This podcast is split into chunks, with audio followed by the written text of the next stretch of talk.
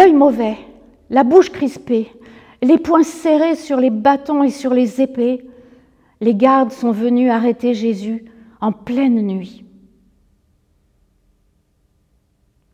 En pleine nuit. Est-ce possible?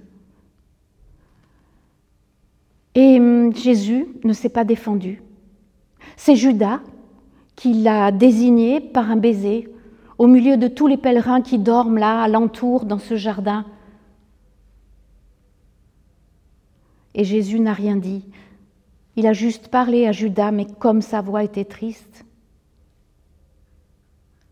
Et il est parti avec les gardes, on l'a emmené. Dans la maison du grand prêtre, là où ils l'ont emmené, les soldats se sont moqués de lui une grande partie de la nuit. Ils l'ont injurié, ils l'ont frappé, comme ça, pour passer le temps.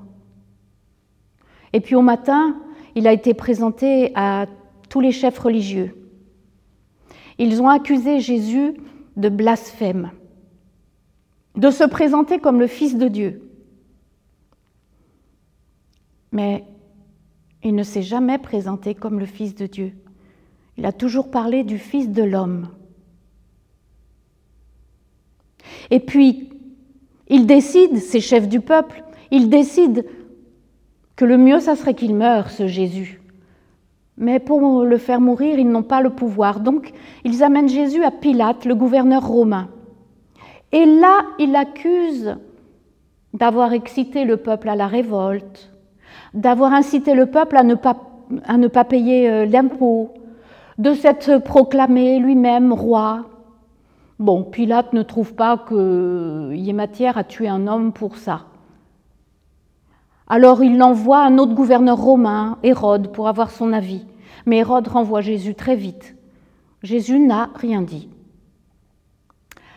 Alors euh, Pilate propose euh, plusieurs solutions aux chefs du peuple et aux chefs religieux. Faire fouetter Jésus euh,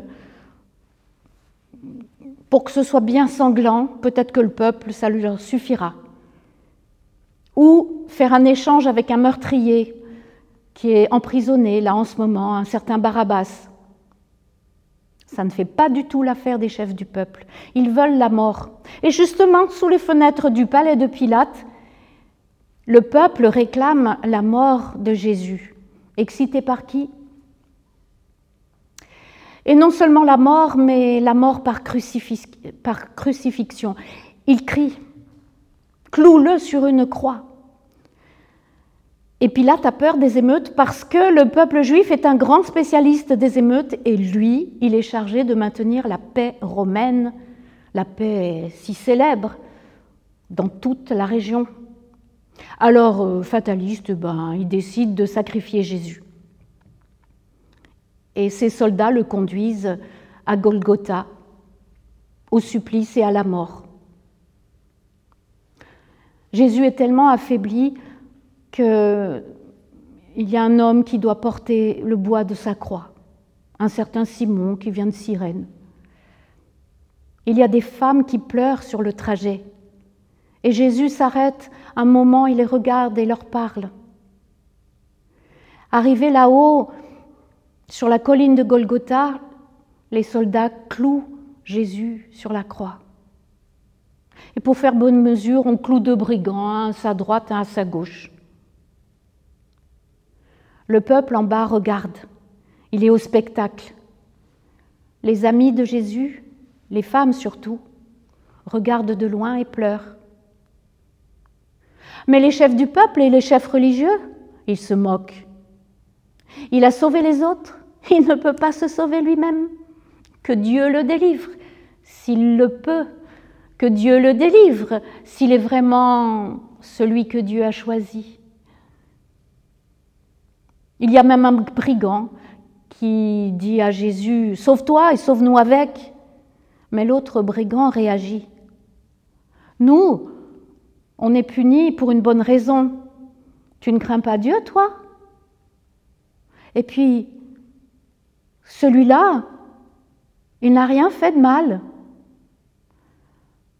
Il se tourne vers Jésus et il lui supplie, Souviens-toi de moi quand tu viendras dans ton royaume. Et Jésus lui répond, Aujourd'hui, tu seras avec moi dans le paradis. Il a aussi dit, Père, pardonne-leur, car ils ne savent pas ce qu'ils font. Les soldats, les chefs religieux, le peuple, ils ne savent pas ce qu'ils font. Vers les midis, le soleil se voile, il fait noir comme dans la nuit. C'est un peu comme si Dieu ne voulait pas qu'on voit les souffrances de Jésus. C'est trop intime, c'est trop dur. Et pendant trois heures, il va y avoir des ténèbres sur tout le pays. Et puis au bout des trois heures, quand la lumière revient, Jésus va crier d'une voix étonnamment forte pour un supplicié sur la croix. Il va crier, Père, entre tes mains je remets mon esprit. Et puis il meurt. Et la foule nombreuse qui est venue au spectacle rentre chez elle, la tête basse,